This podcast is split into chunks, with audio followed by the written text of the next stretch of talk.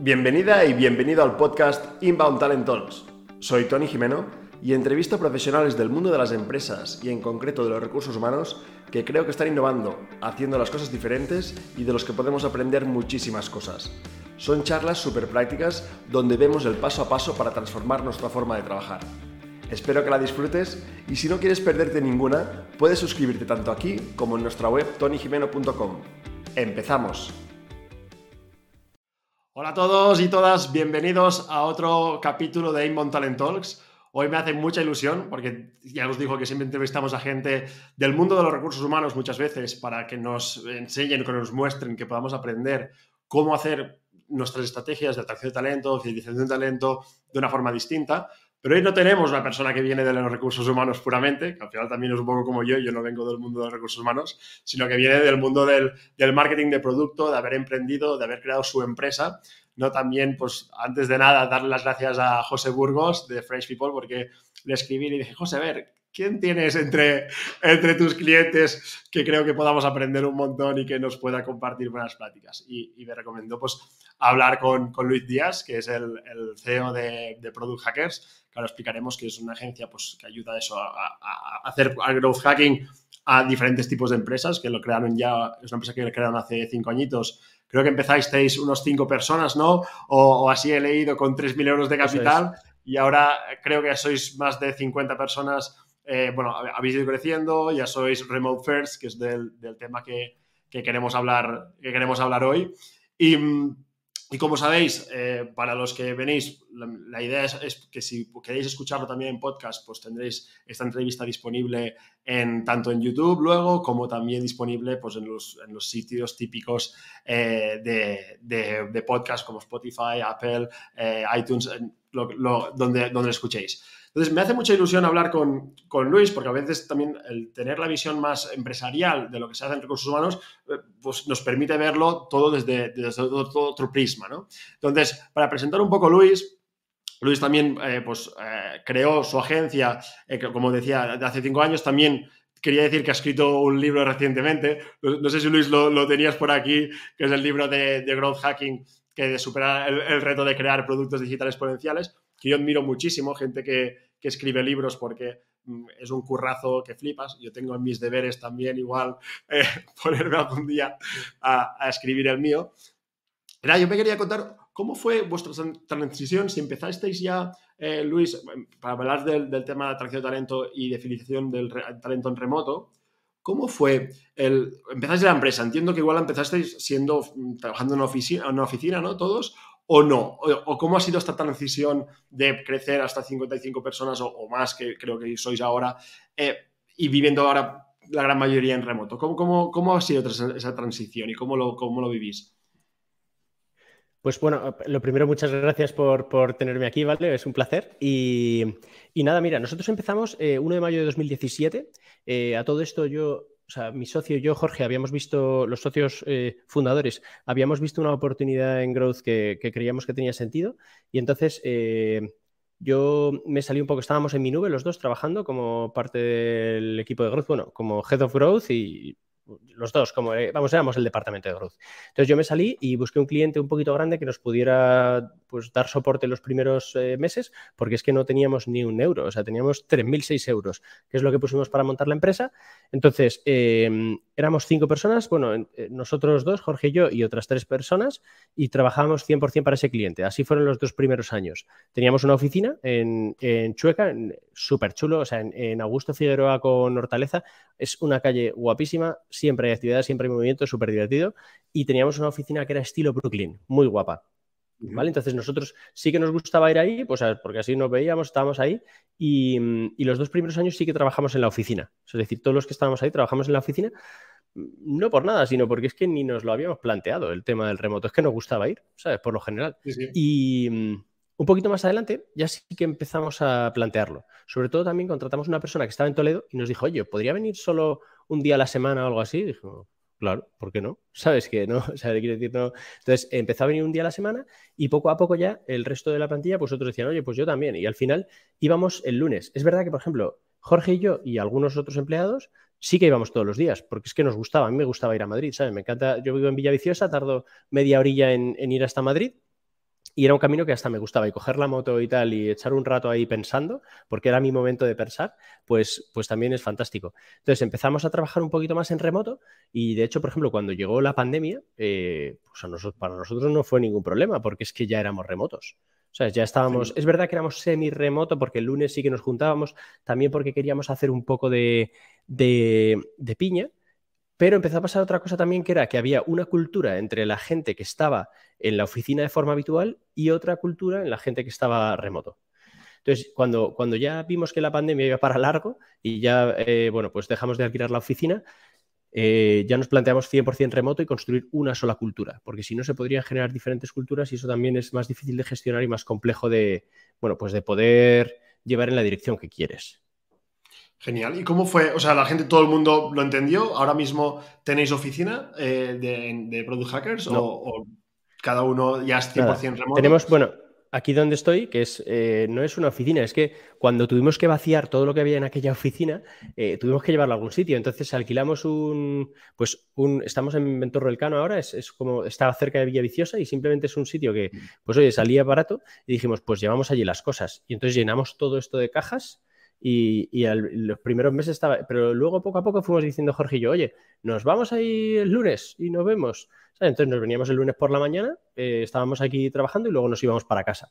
Entonces, eh, nosotros sí que fuimos viniendo y poco a poco lo fuimos organizando, recogiendo, colocando y al final pues nos salió esta oficinilla, pero que es más de por tener un sitio donde ir a vernos eh, pues a lo mejor una o dos veces por semana y ya está. Entonces, si llueve, pues no venimos. Sí, tal. O sea, es decir, que es, es más eh, y cambiar un poco de vez en cuando.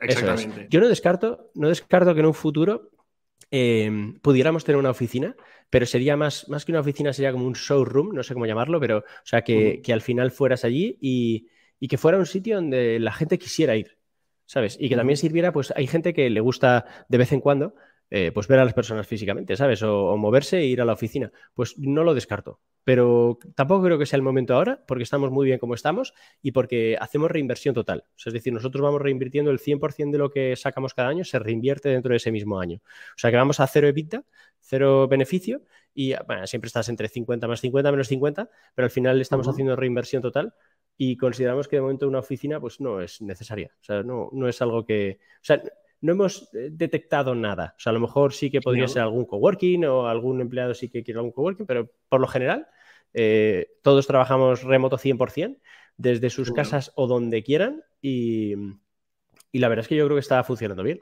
Genial. ¿Y habéis encontrado desde que sois 100% remoto que accedéis a más talento o no ha habido diferencia? O sea, ¿qué, ventajas ves tú a la hora de atraer gente o growth managers o las diferentes personas que, trabajan en vuestros, eh, en vuestros equipos a la hora de traerlos siendo 100% remotos? ¿Habéis visto ventajas versus anteriormente o versus otras empresas que igual sí que hacen que la gente vaya a la oficina?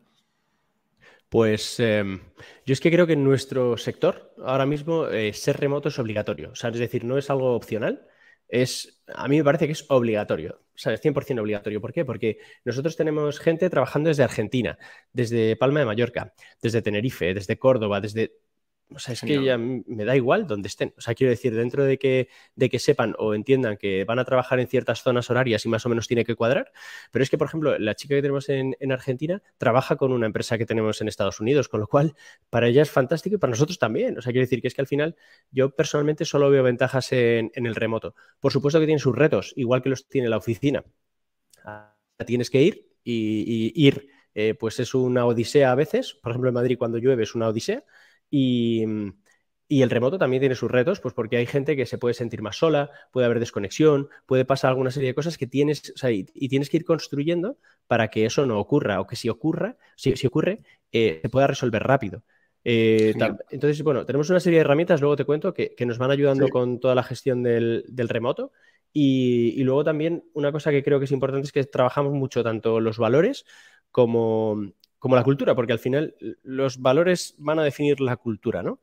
Eh, Genial. Entonces le damos muchísima importancia. si, te parece, Luis, vamos a ir como un, paso a paso, como si hiciéramos el proceso, ¿no? a mí me. Estupendo. Toda la charla, ¿no? Me gustaría saber cómo la, atraéis el talento, si hacéis cositas que antes te decía, oye, aplicáis este, estrategias de marketing, lo, lo vemos, pero igual antes de empezar a crecer, es importante lo que decías tú, ¿no? Oye, se estaban, tú ya sin querer, se crearon como, se estaban creando dos culturas. ¿Podemos hablar primero del, proceso de crear esa cultura de valores y luego hablamos de cómo los atraemos y cómo luego Perfecto. mantenemos y fidelizamos a nuestro talento, ¿te parece? Perfecto. O sea, me va a costar desconectarlo porque yo creo que está todo extremadamente conectado.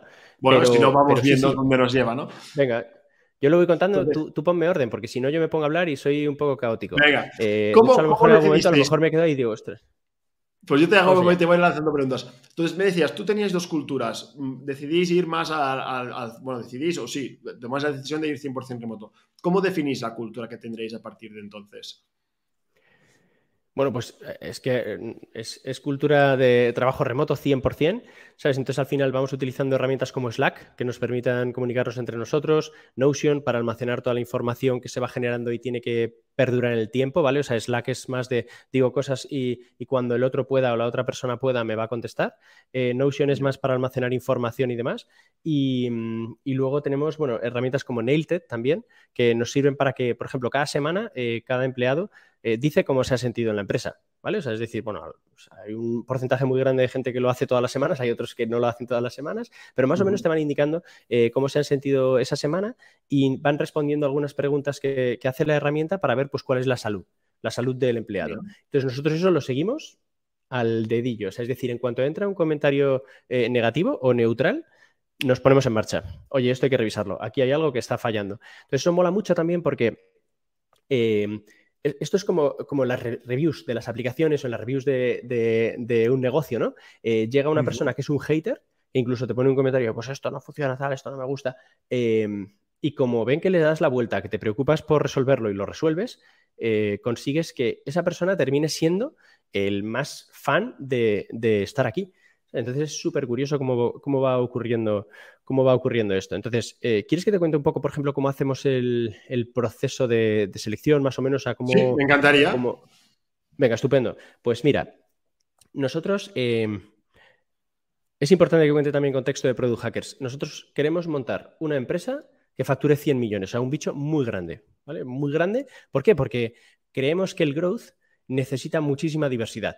Es decir, si tú quieres crecer, necesitas mucha gente de muchos puntos, culturas, eh, formas, eh, países diferentes que piensen de forma distinta, porque van a tener ideas diferentes, ¿no? Entonces, eh, para poder tener las mejores ideas, tienes que tener muchas, luego filtrarlas, todo esto tal. Y entonces, si queremos llegar a ser una empresa de 100 millones, a que facture 100 millones, vamos a necesitar contratar muchos growth managers, que es la pieza fundamental, muchos programadores, que son los que luego al final terminan ejecutando y llevando muchos diseñadores y por supuesto pues muchos managers, personal de recursos humanos, eh, comercial y todo lo que es infraestructura. ¿no? Entonces, si queremos contratar todo ese talento, se nos hacía, es decir, nuestro crecimiento depende del talento que contratemos, de la cantidad de talento y por supuesto de la calidad del talento. La calidad del talento nos asegura renovaciones de estos clientes y, eh, y la cantidad de talento determina la cantidad que puedes facturar.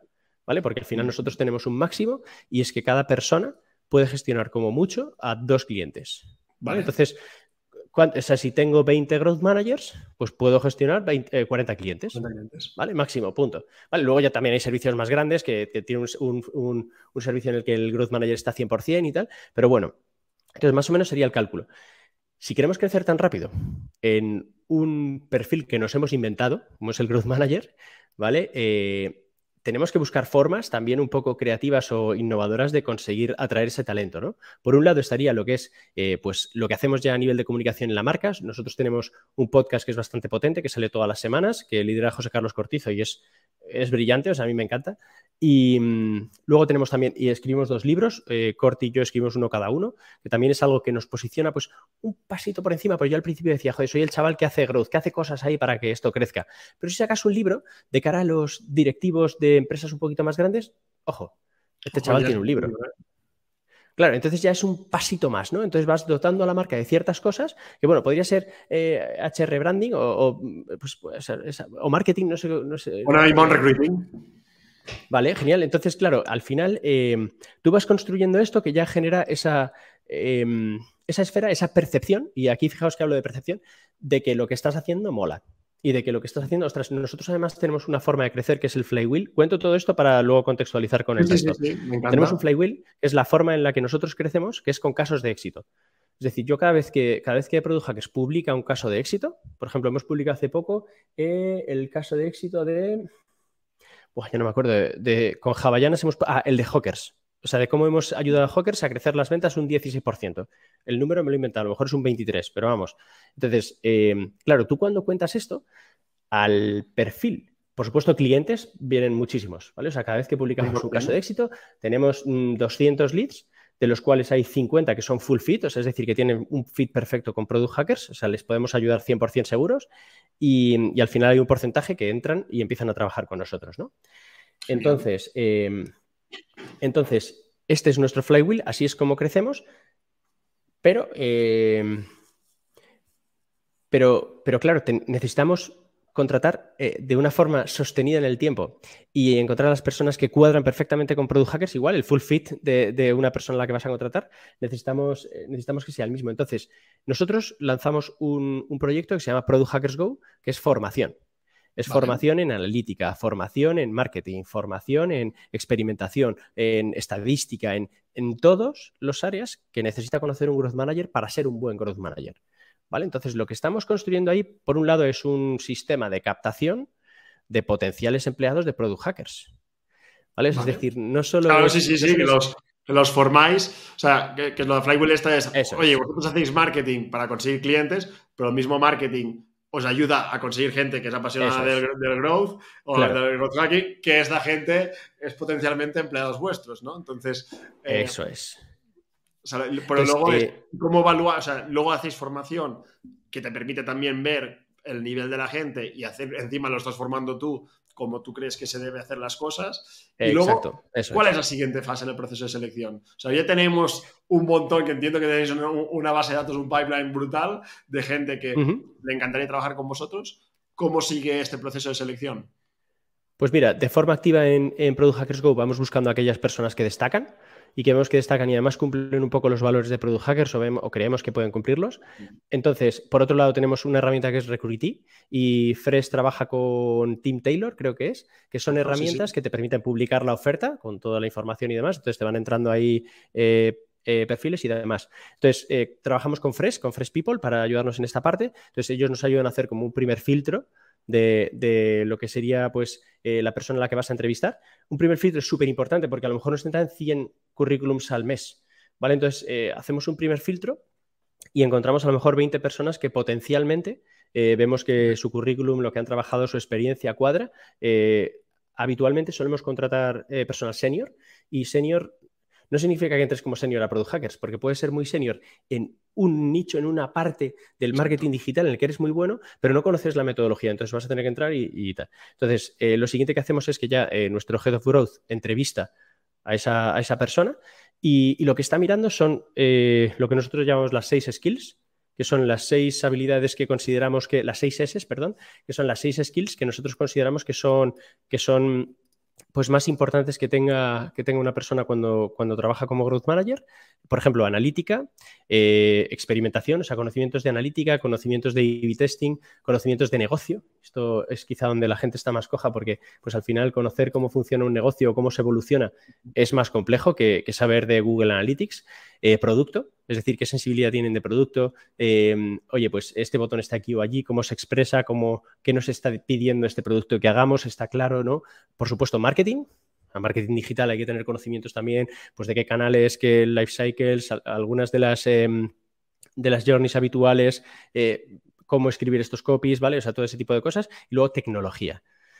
Y tecnología es, oye, eh, sabes hacer automatizaciones, tienes conocimientos específicos, ¿vale? Entonces evaluamos esas seis skills y por otro lado, si por ejemplo eh, Juanma ve que, esta persona tiene sentido, ya pasa a recursos humanos. Y en recursos humanos se evalúan los valores. Por supuesto, Juanma también los evalúa, pero se hace una evaluación más concreta por parte de recursos humanos. Ahí entra Masumi, que es nuestra directora de recursos humanos, o, Yanina, que acabamos de contratar también para, toda esta parte de, de recruiting, y evalúan si cumple con los valores de la empresa. Y para mí es, o sea, la clave fundamental de la retención del talento es la elección de personas que cumplen con los valores de la empresa. Es decir, que pensamos de la misma forma en cuanto a desarrollo profesional, en cuanto a esfuerzo, en cuanto a, ¿vale? O sea, ese tipo de, valores. ¿Por qué? Porque si tú, por ejemplo, eh, contratas a una persona que no cumple alguno de tus valores o piensa de forma diferente, eventualmente se va a ir o la vas a despedir. Esa es la realidad. ¿Por qué? Porque no cuadra con sus valores. Entonces no va a estar, no va a, estar a gusto y se va a notar, ¿vale? Entonces, eh, eso es algo que yo tengo clarísimo, que es que esa evaluación de los valores y tener bien definidos los valores de una empresa es fundamental. Porque si no los tienes definidos, ¿qué eres? ¿Cómo, vas a saber si esa persona cuadra contigo o no? Por feeling, por ese feeling que, hombre, ese feeling también cuenta, claro. Entonces, eh, sí, sí, pero no es Y te puedo, hacer un alto y preguntarte, ¿cómo definisteis esos seis valores que tenéis en vuestra página de empleo, em, que son los que analizáis? ¿Cómo llegasteis a definirlo? ¿Lo, hacéis entre todos? ¿Lo hicisteis vosotros al, principio? ¿Cómo fue el proceso? Em, para mí es algo que em, depende del, estado y del momento de la empresa, pero como lo definimos muy al principio, eh, para mí los valores son algo que tiene que definir el leadership team. O sea, el, equipo que lidera, eh, los socios, por llamarlo de alguna forma, ahora somos cuatro socios, y, yo creo que son los que tienen que, definirlo. Porque al final, em, estos valores van a determinar quién entra y se queda y le gusta el sitio en el que trabaja y quién no. Entonces, yo creo que eh, es, por ejemplo, mira, ahora tenemos, a lo mejor me estoy saltando algunos pasos, pero tenemos, estamos formando nuestro middle management y, al final yo me he dado cuenta que su formación no consiste en que estés persiguiéndoles para o, tú tomando las decisiones, tienes que dejarles que tomen decisiones. Ellos son adultos, son capaces, son responsables, entienden perfectamente el impacto de la decisión que están tomando. Pero em, eh, tú donde les tienes que ir reforzando es en los valores. Es en, por ejemplo, si un cliente no está del todo contento y está terminando su contrato, vamos a trabajar 15 días o un mes más con él para que esté contento, para que al menos, oye, intentar el máximo posible que esté satisfecho. Eso es un valor de la empresa, es una forma de trabajar. En otra empresa en la que pudieran haber estado antes, a lo mejor es, no, no, se acaba el contrato, fuera, tú no pagas, no trabajamos gratis. ¿Vale? Pues nuestro valor es. Entonces tú tienes que estar reforzando esos valores porque management es los que luego van a tomar decisiones y las tienen que tomar en base a esos valores. Entonces yo creo que los valores los define el leadership team y en cuanto al cómo lo definimos, que esto no es fácil, eh, nosotros eh, somos fieles seguidores de un libro que se llama Traction, que es de Gino Wickman, em, y es, o sea, lo seguimos al pie de la letra. Entonces ahí te cómo, definir esos ah, valores. Muy bueno. Perfecto, ese es, ese es, tal cual. Entonces, yo, no sé cuántas copias de Traction habremos vendido, ¿eh? porque somos, eh, lo recomendamos siempre. Y, em, y entonces ahí te, dice una, hay un truco muy fácil para determinar esos valores y es, eh, coge a la persona que más te guste, o sea, cómo trabaja, cómo se implica, cómo está ahí, tal, o sea, en la empresa, que tú dirías, joder, es que representa perfectamente los valores. Y pon cinco valores de esa persona. Coge a la siguiente persona y pon cinco o seis valores de esa persona. Entonces vas detectando valores y, te vas dando cuenta de lo que tú valoras dentro de, de, los valores de una persona o de un profesional, ¿no? Y entonces al final eh, es como muy fácil, porque terminas llegando a conclusiones que dices, joder, pues, pues yo valoro esto. Imagínate una empresa de estas eh, antigua que valore el que la gente trabaje 16 horas. Me da igual si son buenos o malos, 16 horas. Pues, pues eso lo vas a ver enseguida. Pues eh, igual, o sea, nosotros igual. esos valores los determinas muy rápido. De hecho, por ejemplo, nosotros creo que nuestro valor es el contrario. Es, no, no, que la gente dentro de las horas de trabajo cunda a tope. Y si cunde más de lo que son esas horas, pues que trabaje menos que se vaya a correr una media jornada, ¿sabes? Eh, si, luego las horas que trabaja, su, trabajo sale adelante, de hecho, para mí es una mala señal. O sea, una persona que echa demasiadas horas es una mala señal. No es eficiente, ¿no? no es eficiente o a lo mejor, o a lo mejor eh, tiene que aprender ciertas cosas para poder hacerlas más rápido. O su nivel de seniority no es el que pensábamos, ¿no? Entonces, bueno, eh, eso, así es como vamos definiéndolos. Entonces, volviendo ahora a cómo los evaluáis, o sea, los tenemos definidos.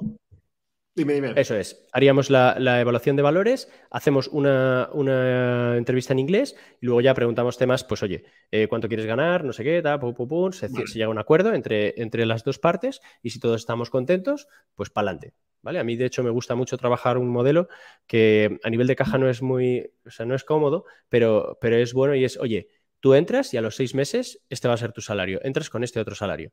Por, por un tema también de, oye, em, ¿cuánto quieres entrar aquí? ¿Vale? es decir, si estás mirando Product Hacker, si estás mirando otra empresa y te ofrecen más en otra y te vas, hasta luego. O sea, no pasa nada.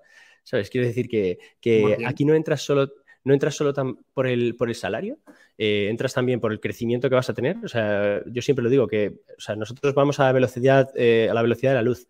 Entonces, eh, un mes en Product Hackers se te pasa en 24 horas y el aprendizaje es de un año en la Tierra. Es, el aprendizaje es de un año en cualquier otra empresa y eso, eh, si alguien entra y a los cinco meses me dice que no ha aprendido como en un año eh, o dos, eh, Vamos, le devuelvo el dinero. ¿Sabes lo que digo? O sea, quiere decir que... Al cual, sí, sí. Bueno, pues al final no es tanto entrar por el que no, como un cliente. Al final no quieres solo que te compre porque eres más barato o más caro, sino que te quieres que te compre por, por, cómo trabajas, por cómo sois, ¿no? bueno, que al final esto es un poco para mí también la clave cuando hacemos proyectos lo primero que les explico es, tú no quieres ir a competir por precio o por beneficios, lo que tienes que ir a competir es Exacto. Por, cultura y propósito, de decir, oye, tú te crees, crees en esto, quieres hacer crecer esto, quieres ser parte de eso, y luego más egoísta, es decir, tú quieres crecer también, quieres trabajar con gente de este tipo y poner en valor bueno, la, vuestra propuesta de valor, que al final es, es lo que tú estás justamente, justamente diciendo. Y, te, quería preguntar, no sé si Luis tú lo controlas, bueno, lo controlas o, estás encima. Cuando, tenía curiosidad, cuando evaluáis los valores, ¿vale? Que los tenéis claros, sí. ¿sabéis qué hacéis? ¿Qué, qué tipo de. Para, para, ver si una persona tiene estos valores o no?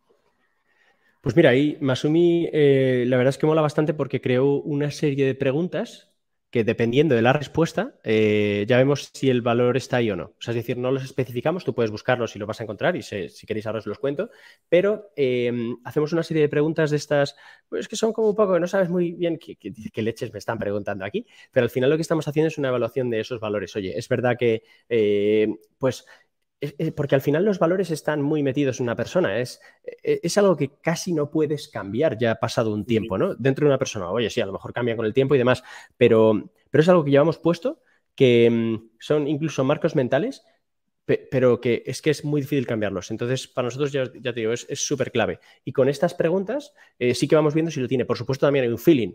¿Sabes? Ya Masumi, Juanma, todos hemos hecho un mogollón de entrevistas y ya vamos viendo si tienen o no tienen estos valores si coinciden con ellos, vaya.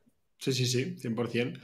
Y a mí también me interesaba mucho hablar, Luis, de cómo lo habéis hecho para crear esa cultura. Yo leía un post tuyo, ¿no? Que, tenéis como una serie de iniciativas que habéis ido haciendo en, vuestra empresa, pues para asegurar que la gente pues esté feliz, ¿no? Leía como el, el demo and beers que hacéis los viernes, lo que dos veces al año al menos. Entonces, ¿nos podrías contar un poquito qué iniciativas habéis hecho para aseguraros que la gente que está trabajando con vosotros, oye, luego me has contado de eso, que utilizáis Nailed para ir midiendo semana a semana cómo está la gente. ¿Qué otras, qué otras cosas o estrategias utilizáis para aseguraros que la gente está feliz eh, y que está fidelizada con, con vuestra empresa? Pues mira, te cuento un poco, porque tenemos, tenemos dos aproximaciones a cómo vamos eh, evolucionando esto. Obviamente, una es reactiva, es decir, pasa una cosa y dice, joder, no hemos pensado esto, o esto está mal, hay que corregirlo. Y otra es de forma proactiva, nosotros vamos intentando dar eh, cuando podemos también, porque al final, bueno, pues eh, hay un juego matemático que es lo que, que es lo que prima en una empresa y es si tú tienes capacidad de acción, que es, mi, es eh, como yo llamo el beneficio, eh, puedes hacer más cosas. Si tienes menos capacidad de acción o vas reinvirtiéndolo todo, pues podrás hacer menos. Entonces, si un año tomas la decisión de, por ejemplo, una de las cosas que hacemos, dar 500 euros a cada empleado para que pueda configurar su setup en casa, pues, pues bueno, pues es, pasta que al final, oye, se te va a ir en eso. Dar 500 euros en formación a cada empleado para que pueda hacer lo que quiera. Si quieres hacer un curso de la Delta y cuesta 500 euros, pues lo haces. Incluso a alguien creo que le hemos pagado una parte del carnet de coche. Pues al final es, oye, si tú, si tú das eso, eh, pues, pues, bueno, al final eh, irán pasando cosas, pero todo siempre está reforzando los valores. Si tú dices, tenemos uno que es go big or go home, es decir, o creces profesionalmente o vete a tu casa. ¿Sabes? Es así de sencillo, porque estamos en un entorno en el que hay que estar constantemente aprendiendo, te quedas atrás. Entonces, si yo digo eso y exijo a la gente o pido a la gente que hagan cursos, yo les tengo que dar dinero para que hagan cursos. ¿Vale? Por lo menos ayudarles con un poquito, con lo que sea. Además de que tenemos nuestra propia plataforma de formación y salen cursos todos los meses. Pero, pero a lo mejor quieren hacer un curso de de costura, tío. Y es que, es que esa costura, a lo mejor, esa persona, mientras está eh, relajándose, eh, cosiendo, tiene buenas ideas. Y otro de nuestros valores es creatividad. Yo necesito que la gente tenga buenas ideas. Necesito que oxigenen su cabeza para poder tener esas buenas ideas, ¿no? Entonces, Recuérdame la pregunta, es lo que te dije, que el backtracking a veces no me. Sí, no, no, era el rollo, ¿qué iniciativas habíais hecho para eso? Perfecto, para vivir esos valores y fidelizar a la gente y aseguraros que la gente, oye, aún estando en remoto, que a veces estás muy desconectado, ¿qué cosas hacéis para aseguraros que todo el mundo pues, hay esta cultura, este Venga, pues. Voy a enumerarlas en lugar de ir metiéndome tanto en, cada una de ellas. Si hay alguna que me guste mucho, me voy a meter en ella. Pero bueno, tenemos eh, los stand-ups, que es, que es algo que cogemos de, pues de la cultura Scrum, de Agile y demás, de que todos los días, pues por la mañana se junta el equipo y determinan, por la mañana, dependiendo del, del rango horario, ellos deciden cuándo y cuentan, pues, oye, estoy haciendo esto y he tenido este problema. Ok, pues luego hablamos, porque yo te puedo ayudar a resolverlo, ¿vale? Es como una reunioncita muy rápida, 15 minutos, eh, para contar un poco en qué estás y, qué estás, y que el equipo te pueda echar una mano si lo necesitas. Tenemos las Que son todos los viernes de una y media a dos y media. Entonces se cuenta algo en esas de Moviers. Eh, de forma mensual tenemos una un evento que es eh, dentro de las Demoviers en el que contamos cómo ha ido el mes, ¿vale? es decir, qué es todo lo que ha pasado, cuánto hemos facturado, cuántos clientes, si han renovado o no han renovado, qué gente ha entrado nueva, eh, todo lo que ha pasado, ¿no? O sea, además tenemos, o sea, contamos todo el tema de la pasta, lo contamos en los podcasts y, por supuesto dentro de la empresa también. Y decir, oye, esto va bien, va mal, tenemos que tirar por aquí o por allá, ¿no? Eh, luego, además, hay presentaciones, pues a lo mejor se habla de nuestra herramienta interna, una herramienta interna que estamos desarrollando para acumular todo el conocimiento que, vamos generando a partir de la experimentación que hacemos en nuestros clientes clientes. O se habla o, se queda libre. Oye, ¿quién quiere hacer esta demo Moviers? ¿Quién nos quiere presentar algo? O traemos una persona externa que haga una charla, ¿vale? Entonces es, el rato de juntarnos y todos con una cerveza quien quiere. Eh, cada vez hay menos, también es verdad. Yo soy más de aceitunas que de cerveza, pero ya esto depende de cómo cada uno se quiera planificar la demo Moviers. Juntamos ahí, charlamos un rato y demás. Luego tenemos otra historia que es un plugin de Slack que se llama Donut. Y entonces eh, cada semana quien quiera, o sea, quien quiera de la empresa puede estar en ese canal. Si estás en ese canal, automáticamente te machea con una persona y hablas durante 15 minutos con esa persona. Esto, claro, para mí es, fantástico porque, porque es que la realidad es que hay mucha gente con la que no coincido en ningún sitio y cada vez menos, porque yo cada vez me tengo que ir abstrayendo más e ir saliendo del día a día, porque al final donde tengo que estar yo es en la visión, o yo tengo que estar eh, de aquí, en el Product Hackers de cinco años, no en el de hoy. Entonces, eh, claro, hay gente con la que no coincido. Pues eso ocurre también, porque hay un programador, uno de nuestros growth engineers, que no, que no habla nunca con recursos humanos, porque no tiene la necesidad, o con comercial, y entonces, pam, pues les pones juntos y salen cosas chulas. Eh, luego nos juntamos dos veces depende de cada uno que queden ellos, ¿no? O sea, los, machea y ellos ya tienen que hacer el esfuerzo de decir, oye, es importante esto que estamos haciendo, vamos a quedar, ¿eh? Hay gente a la que le encanta más social y gente menos social. Tú también tienes que entender que, una cosa son los valores y otra es el que cada uno sea especial a su manera. Todos somos especiales, ¿sabes? Entonces, y eso es lo que mola también. Lo que sí que es importante es que esos valores fundamentales sean compartidos, ¿no? Entonces, dos veces al año nos juntamos. Em, nos juntamos en físico, ¿vale? O sea, es decir, a la chica de Argentina nos la traemos, estés donde estés, te pagamos el viaje, por supuesto, eh, hotel o lo que sea para dormir, y nos juntamos. De hecho, el último que hicimos, que fue no me acuerdo ya si en abril o mayo o marzo del año pasado, me parece que fue hace tres años, pero nos juntamos todos en, Segovia y de hecho alquilamos un sitio entero, dormimos allí todos y montamos ahí dos días de, pues de por un lado, contar eh, cuáles son los objetivos del siguiente quarter o de, los, siguientes dos quarters y eh, hacer un análisis de qué es lo que ha pasado y luego ya, pues team building, no sé qué, comer, cenar unas cervezas, ¿vale? Y, por ejemplo, ahora el 6, de, 6, 7 de octubre nos juntaremos también para, hacer el siguiente, ¿no? Entonces nos juntamos todos y mola porque al final es, muy, es muy, es muy divertido y enriquecedor y la gente pues flipa porque de repente, joder, de repente ves a alguien que, es, que me saca una cabeza dices, tío, claro, ¿sabes? Tienes piernas, ¿sabes? Es el comentario más habitual de, ostras, es que tiene piernas, ¿sabes? Entonces es muy curioso porque, bueno, pues porque pones cara, forma a la gente y tal, y, también mola porque generas eh, pues un ambiente más distendido donde la gente pues se cuenta otras historias que no tienen que ver con el trabajo y generas vínculos. Y creo que esto es todo. No sé si me seguro que me estoy dejando 100 cosas que, hacemos para ir uniendo. Ah, tenemos los Space, Space Buddies, ¿vale? O sea, todo, todo nuestro rollo es el Ah, mira, me ha puesto aquí una lista Masumi que me está escuchando ahí, entonces me ha puesto la lista. Tenemos los Space Buddies, que es, em, que, es que, bueno, pues cuando entras hay una persona que ponemos para ti y es para apoyo, o sea, de, es hablar con esa persona. Es, decir, oye, tío, me estoy agobiando porque es que esto no sé. No se trata tanto de hablar de trabajo, aunque sí, o sea, la idea es resolver y, oye, no te, no te agobies por esto, tío, no pasa nada. Se ha ido el cliente, no pasa nada. Pues es que a veces pasa, ¿sabes? Eh, tenemos también eh, un canal de Social Healthy que hemos creado, de hecho, ayer en el que eh, tenemos una persona que nos hace recetas y nos pone tres recetas a la semana y algunos ejercicios para ir haciendo recomendaciones. Pues oye, mm, este junta esto con esto, tal. Em, luego tenemos eh, academies que se hacen un poco, pues en los grupos que tenemos de especialistas, a lo mejor se juntan porque hay alguien que quiere hablar de, oye, esta nueva funcionalidad de Google Analytics y contársela al resto. Eso es maravilloso porque es que es una difusión del conocimiento espectacular. También hacemos one-to-one, o sea, casi toda la gente tiene un one-to-one cada tres meses con su líder entre tres y un mes, dependiendo un poco también de, pues, por ejemplo, a lo mejor los developers querían tenerlo cada tres meses, no querían cada mes. Pues oye, pues se toman esas decisiones y en algunos equipos es mensual y en otros equipos es... es y esto mola porque es eh, una hora con tu manager hablando un poco pues, del trabajo y de la vida. ¿Sabes? Que es que al final la vida también afecta al trabajo, igual que el trabajo afecta a la vida. Y,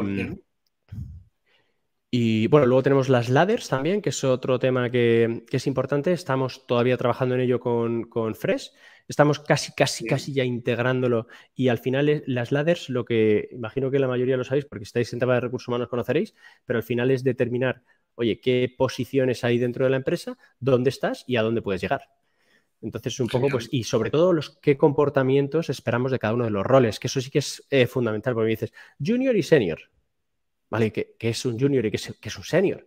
¿Sabes? Entonces, como, oye, pues como junior, estos son los comportamientos. Como senior, yo ya espero que seas capaz de enseñar a, los otros. Pero es que si eres un, bueno, si ya eres legend, que es como si eres una leyenda, eres una leyenda, ¿sabes lo que digo? Ya te, has pasado el juego. Pero claro, tenemos como dos, una bifurcación en la que pueden ser, no sé si diré bien los nombres, eh, pueden ser knowledge lead o team lead, ¿Vale? Es decir, eh, lo que queremos en Product Hackers, que es algo que no se suele hacer en consultora, pero que es muy importante, es que haya gente que, si es muy específica y muy buena, siga cobrando más y siga evolucionando y no el típico planteamiento de es que si no subo a ser líder, eh, no voy a cobrar más y no voy a prosperar. No, no, olvídate. es decir, aquí si tú eres muy bueno en lo tuyo, vas a seguir prosperando y vas a seguir cobrando más, claro.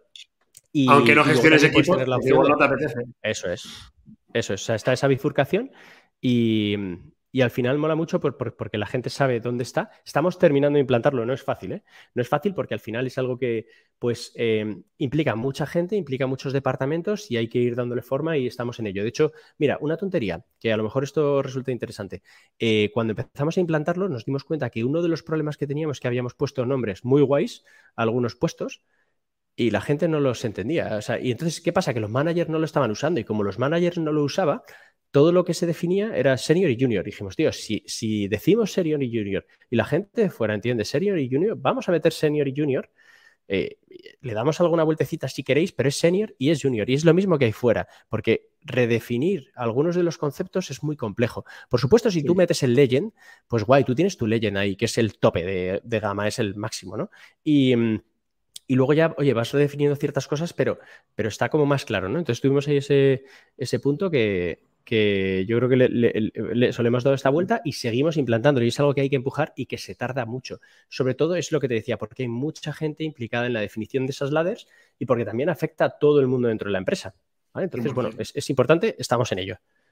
¿Y cuándo tenéis este, estas conversaciones más de ladders? De decir, oye, ¿hacia dónde vas? Eh, ¿Cómo? O sea, porque a veces, claro, estando en remoto eh, o sea, cuando estás en la oficina, pues puedes ir hablando, salen estas conversaciones, salen temas, pero claro, cuando estás en remoto, mm, sí, hay las stand-ups, hay las beers, pero también entiendo que el, manager eh, igual tiene, no sé cómo os organizáis, eh, pero entiendo que el manager también tiene conversaciones con su equipo para poder hablar, porque luego tienes el buddy, pero el buddy mm, igual es más emocional. Más, lo tenemos todo con el manager, ¿qué cosas hacéis para, o, cómo os, os organizáis para que la gente también esté enchufada a nivel profesional?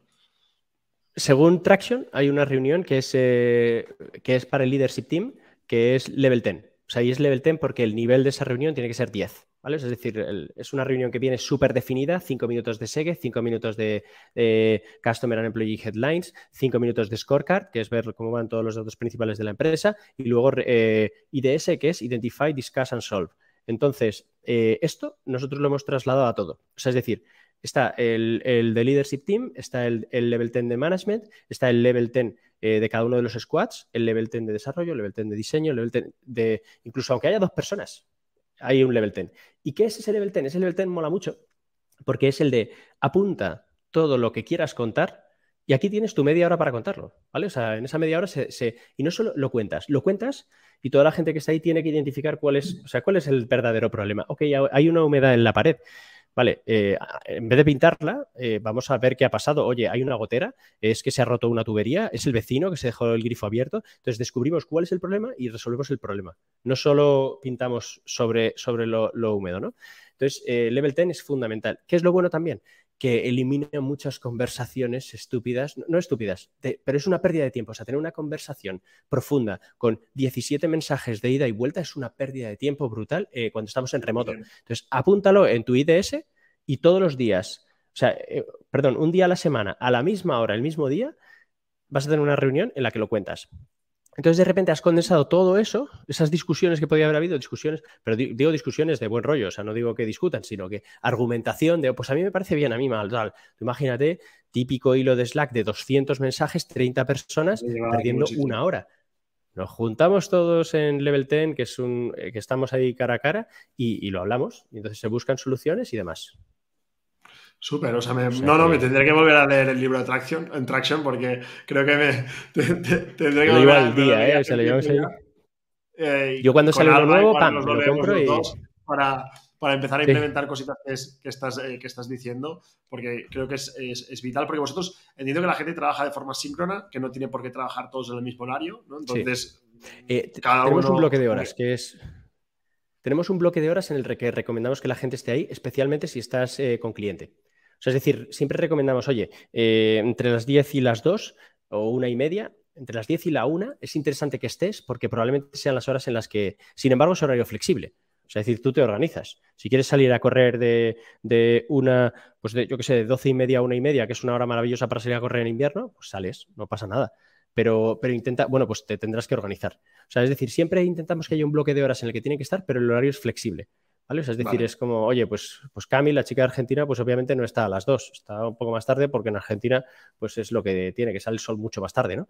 Entonces, eh, en principio es así como lo hacemos. Y luego también, mira, a mí esto me costó bastante, ¿eh? esto, es, es mentalidad viejuna, que quieras que no, la tienes ahí metida y es difícil sacarla de la cabeza, ¿no? Al principio me rayaba mucho con, pero están trabajando las horas que tienen que trabajar, tal es que me da igual si trabajan las horas que tienen que trabajar o no. El, cliente está contento, sí. Sus compañeros están contentos, sí. El trabajo es bueno y es de calidad, fantástico. Sigue creciendo profesionalmente. Me da igual. O sea, que Hay los KPIs, ¿no? Pero ahora sí. de la mañana. El KPI tiempo está allí. ¡Ah! Sí, sí, claro, yo, por ejemplo, eh, me sorprende a veces que estoy en Slack un sábado, a mí los sábados si llueve, o sea, yo soy de montaña, entonces si, eh, si llueve y no puedes ir a la montaña, pues digo, vamos a trabajar, ¿sabes? Entonces me vengo a trabajar, he hecho aquí la mañana estupenda y se trabaja fantásticamente un sábado porque no hay mail, llamadas y todo esto, ¿no? Entonces, eh, si me encuentro gente a veces trabajando un sábado, pero ¿qué haces, tío? Dice, nada, es que me fui a hacer no sé qué el martes y estoy recuperando horas. Yo, tío, es sábado, vete por ahí a hacer cosas. ¿Sabes? Que, entonces, más o menos, eh, la gente es suficientemente madura. De hecho, esto es parte de los valores, esto es importante. Si la gente no es madura como para gestionar sus horas y saber que si se va una hora, luego tiene que recuperarla, o que va a haber días o semanas en los que va a tener que echar cinco más y que luego en verano puede echar menos, pues que eche menos, ¿sabes? Es decir, pero que la gente que está en Product Hackers tiene que ser lo suficientemente madura como para entender esto y gestionarlo bien. Es, es que es su empresa en parte, ¿sabes? Quiere decir, es que es ¿sabes? Llega un momento en el que cuando, cuando eres cuatro fundadores y seis personas, pues sí, la empresa es de los founders, ¿sabes? Esos son los que... Pero, pero ahora ya en estos tamaños, a partir de 50, la empresa es de los empleados. Y si ellos curran bien, va a ir bien. Y si curran mal, va a ir mal. Punto. 100%, no, no me, encanta. Mira, voy a un segundo a, las preguntas. Blanca nos decía si utilizáis alguna herramienta específica para hacer los talks de 15 minutos, los stand-ups este que se hace a diario. Es un plugin que se llama Donut, y, está instalado en Slack. pero esto es para, conoceros, pero yo decir más los talks estos de 15 minutos. Ah, no sé si se refería a eso o los de la mañana. Los de la mañana lo, igual lo hacéis por Zoom o por Teams. Ah, nada, eh, lo tiramos todo a través de, de Calendar. yo es que soy súper estricto con el tema de la agenda. Eso, soy súper estricto con el tema de la agenda a nivel personal porque si no es una locura. pero si, si, no está en mi calendar, no existe.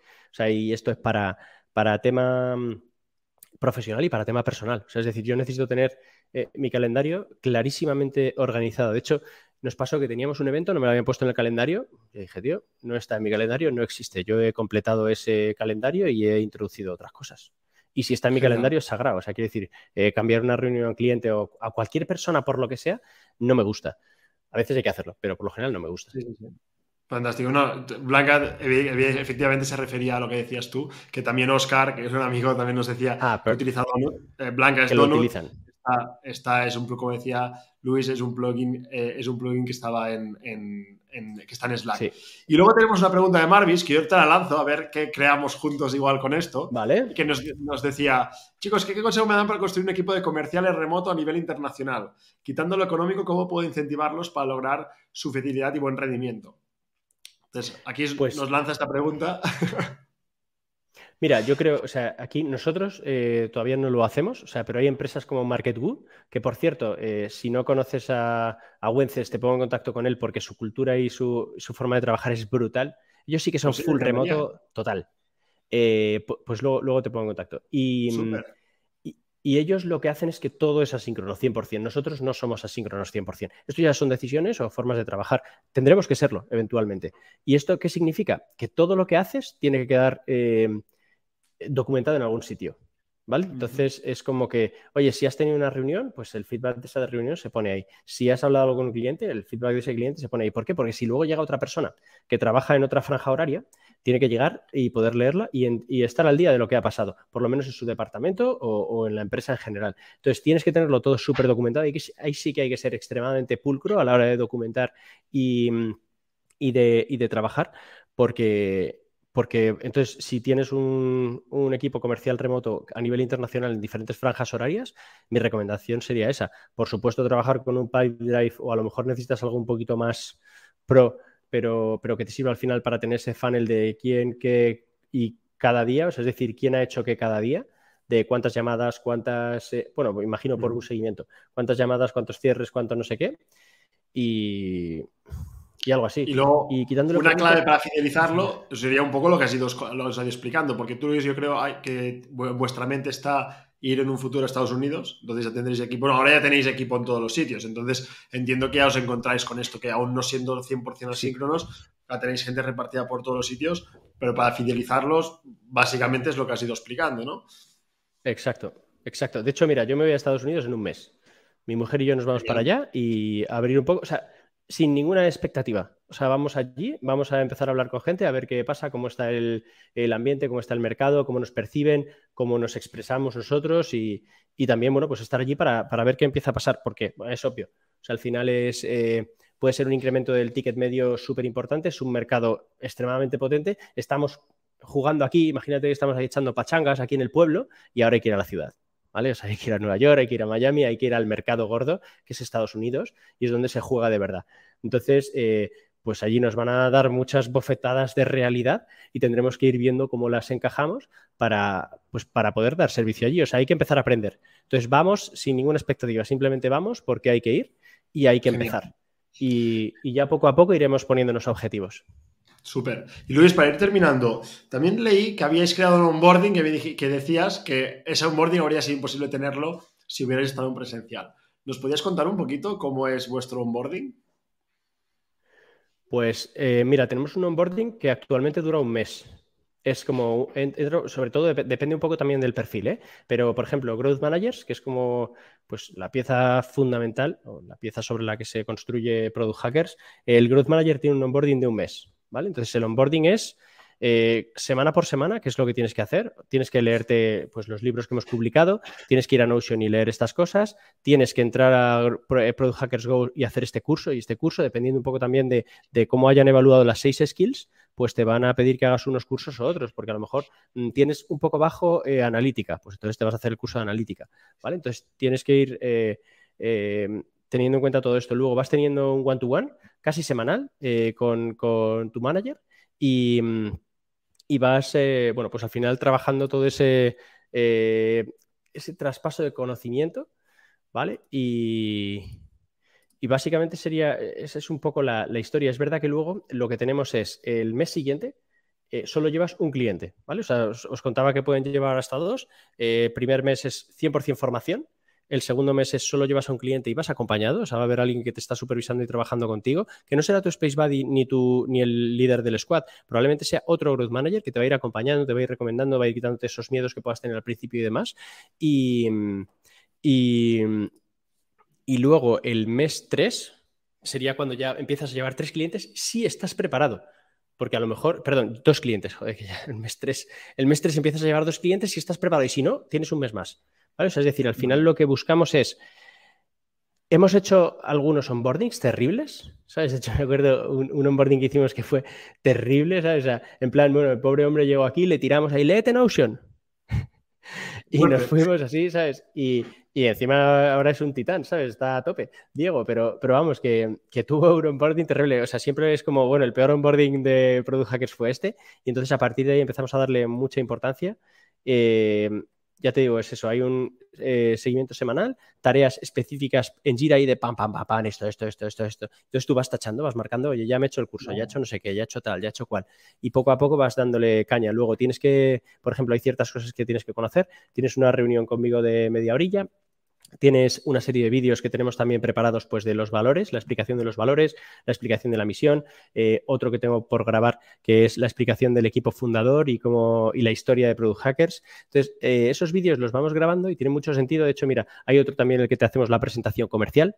¿Vale? O sea, si te hace la presentación que hace comercial los clientes para que tengas en cuenta cómo vendemos.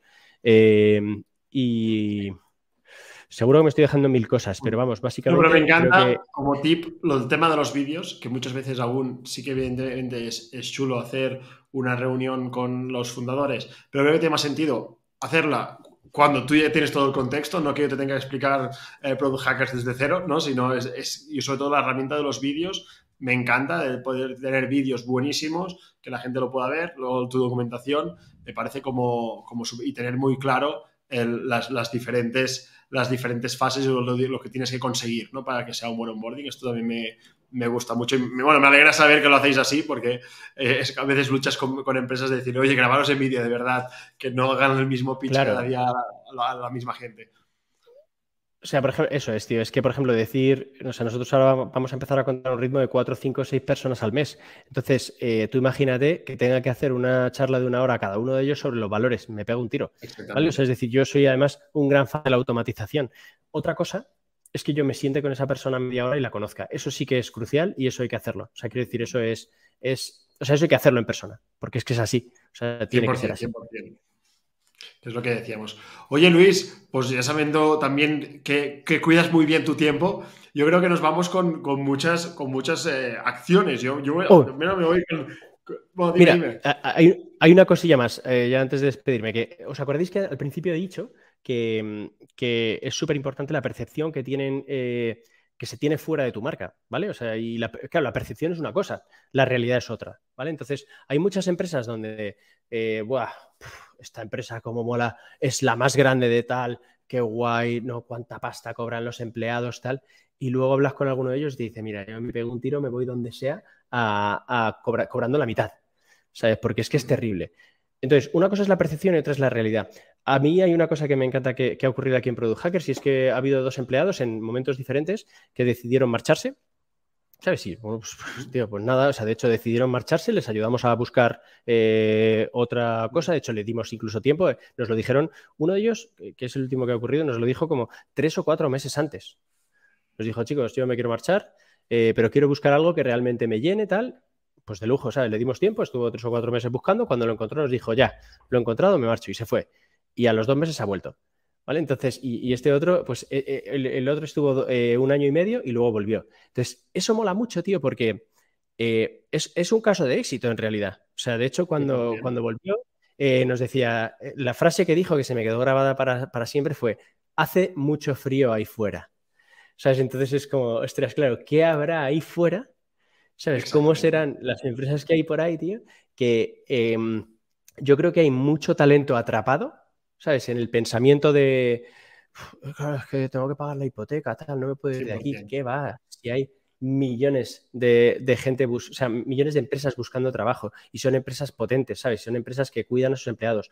Nosotros nos preocupamos de forma activa por nuestros empleados, invertimos bastante porque, pero porque es que tiene que ser así. O sea, quiero decir, eh, una, una, y ya termino con esto, eh, una cosa muy importante para, para, mi socio y para mí, para George, cuando socio cofundador, vamos, de, eh, es crear una empresa donde nosotros quisiéramos trabajar.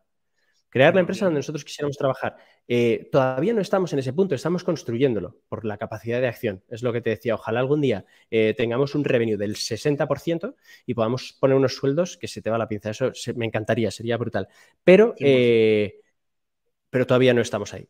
O sea, es decir, somos, hay que tener en cuenta que sí, somos 50, facturamos 3,2 millones este año, pero nos queda mucho recorrido, nos queda mucho por crecer y, es algo que construiremos y que no depende ya tanto de nosotros como depende de nuestros empleados. 100%. 100%. Y bueno, yo estoy seguro que lo, que lo conseguiréis con esta mentalidad de growth. Y mira, aprovecho también, antes de hacer el resumen, antes te, te preguntaba, oye, me encantaría preguntarte, que no te lo he puesto como en la lista de preguntas y tal, si aplicáis estrategias de marketing para atraer talento, ¿no? Entonces tú me has dicho, pues te contestaría seguramente que no, pero realmente sí, porque pues, ya me has hablado de la flywheel y mostráis todo esto, ¿no? Exacto. Y ahora, cuando me explicabas estos dos casos y me decías, oye, la gente, que yo también como empiezo mis formaciones, digo, la gente no tiene ni idea de las empresas donde va a trabajar. ¿no? Me ofrecen un puesto, pero hasta que no llego no tengo ni idea. Digo, pero es que, ostras, cuando con los clientes tú me has dicho, nosotros crecemos a base de casos de éxito. Digo, pues exactamente esto es lo que tienen que hacer las empresas. Es decir, muestra estos casos de éxito, muestra por qué la gente elige trabajar contigo, muestra tu cultura, muestra todas esas cosas que tienes que mostrar a tu cliente, que es tu talento, de por qué debería querer venir a trabajar contigo, ¿no? Que no venga solo por la idea de, wow, hackers mola infinito, sino que, vale, puede molar infinito, pero mola infinito igual el, el servicio o el producto, pero ¿sabes si mola infinito trabajar aquí? Entonces, dame contenido suficiente como para que yo lo pueda ver, ¿no? Entonces, a nivel de esto que me decías, si aplicáis marketing o no, si nunca os encontráis, porque vosotros tenéis la suerte de que tenéis la flywheel, pues nunca os encontráis, oye, empieza a contar casos de éxito de empleados cuenta las historias de qué hay detrás, sobre todo esto cuando hacemos planes de redes sociales, es lo que hacemos, digo, cuenta historias de tus empleados, estas historias de gente que ha, vuelto, oye, que te cuenten todas las razones por qué han vuelto, porque esto es oro, esto es oro por ahí decir, oye, pues yo me he encontrado, ¿no? Y a esa gente que dice, hay talento atrapado. Sí, totalmente. Para que hagan el salto, necesitas darle, eh, decirle, oye, aquí te vas a encontrar esto Vale, pues igual hago el salto más seguro. Sí, sí, Que no lo sé, porque a veces la gente, tristemente, el malo conocido, bueno por conocer, prevalece mucho. Entonces, eh, bueno, más, más ido como me has ido dando semillitas y digo, te lo junto aquí. Eh, vosotros tenéis la suerte de estar eso, generando mucho contenido para también, es como si yo tuviera una agencia muy grande de, de, gente de recursos humanos, pues bueno, todo eso también me serviría no solo para generar clientes, sino generar eh, ese pipeline de, talento. Pero bueno, yo suelo comentar que, claro, o sea, yo he venido a contarlo, pero en realidad esto es el equipo.